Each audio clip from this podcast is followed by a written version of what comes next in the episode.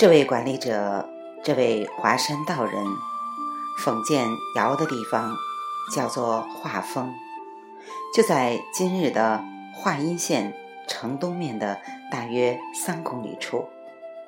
不幸的是，这座过去的祭祀中心，最后一批文物毁于1958年大跃进运动。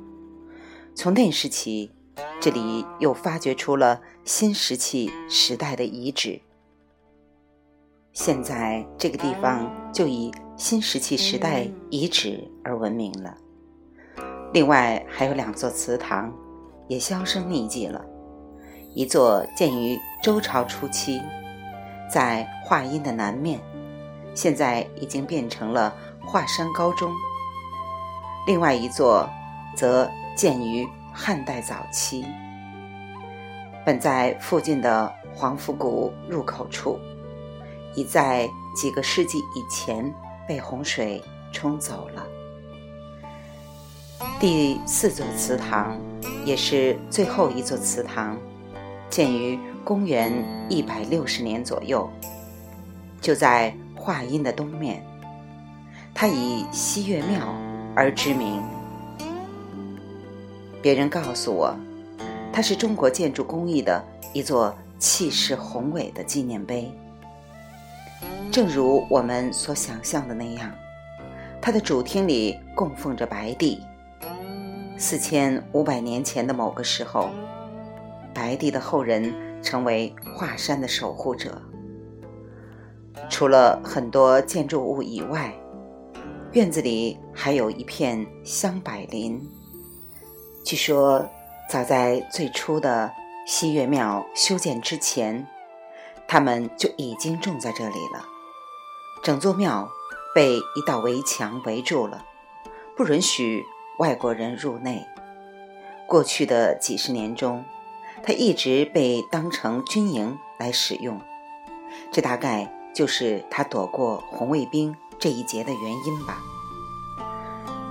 此时正是八月中旬，雨季的中间，在西安等天放晴，等了一个星期之后，我们决定抓住这个机会。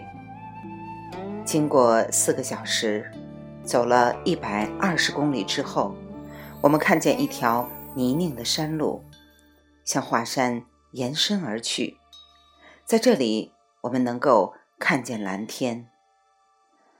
我们把衣服扔在一个廉价的旅馆里，动身去探险。经过两排旅游公益店的夹击轰炸之后，我们进入了玉泉院的主门。玉泉院是一座道观。建于十一世纪中期，是为了纪念陈抟而修建的。十世纪的时候，陈抟曾经在这里隐居，他的《无极图》曾经激发了早期理学家们的灵感。除此而外，他还修习道教禅定，能够连续数月保持一种类似于睡眠的入定状态。并因此而名重一时。道观西面的一座小山洞里，至今还供奉着一尊陈团卧像。我们只捐了一点点钱，看管大殿的老太太就让我们进去了。我们伸手抚摸着陈团的石头塑像，自从公元前一千一百零三年被雕成以后，不知道。有多少只手曾经触摸过它，以至于现在它看起来、摸起来都像一块抛过光的黑玉。附近有一座亭子，是陈抟建在一块石头顶上的。在这块石头的前面，陈抟曾经扦插了四棵佛陀出生于其下的那种树的枝条。根据一个道教故事说，老子回归地乡以后，又转生为释迦牟尼，现在只剩一颗，还孤独的活着。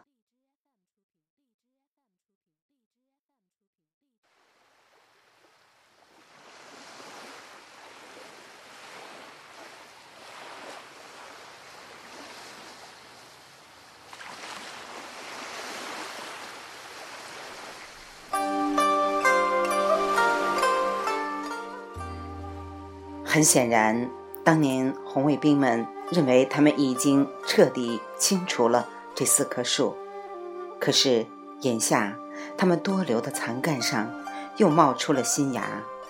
就在主殿入口的外面，一块雕刻着华山图景的石碑吸引了我们的注意。它的中间断开了，但是我们竭尽全力仔细地去研究它。就仿佛我们能够越过保护栏，看透它表面上的浮尘似的。如果这座山真的如图中所绘，那么史蒂芬和我都要减肥了。在院基的东面，我们又一次在一块石碑前停下来。这块石碑紧挨着另一块石头，这儿是诸多的。华佗墓之一。华佗是中国最伟大的医学天才，卒于公元二百零八年，享年九十七岁。华佗曾经在华山的一个岩洞里生活了很多年，而且他还在这里采集药草。直到今天，华山还因为这些药草而闻名。山姜的特殊变种，人参、细辛和菖蒲等等，采用针灸技术，可以利用以大麻为基础的麻醉剂来进行外科手术，是华佗诸多成就中的两项。此外，人们还把五禽戏的创建归于他的名下。后来，五禽戏奠定了中国武术的。基本风格。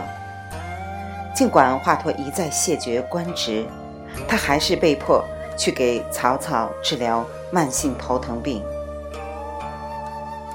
当他拒绝继续治疗的时候，曹操命人杀死了他，以防华佗向自己的众多敌人泄露他的健康状况。过了华佗墓，在玉泉院的东墙外。有两座小道观，第一座是十二洞观，大部分云游的道士都在那里挂单。我们经过它锈迹斑斑的大铁门，又走了一百米，进入了仙姑观，砖木结构的大门里。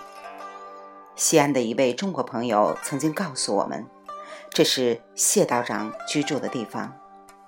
我们找到他的时候，他正在床上支着身体。用一盏热灯烤膝盖，治疗关节炎。他曾经以武功而闻名于世，现在却连走路都有点困难了。他的房间有两张并在一起的木板床，床上吊着一顶蚊帐。其他道士的房间也是如此布置，他们在床上打坐、学习和睡觉。屋里还有两只箱子。装着书和衣服，以及一张桌子、两把折叠椅和一台新彩电。那是省政府因为他在保护文化方面的贡献而赠送给他的。墙上还有一幅字，上面写着“忍”字。互相介绍之后，我递给谢道长一支烟，自己也点燃了一支。我们抽烟的时候。他给我讲了他这一生的故事。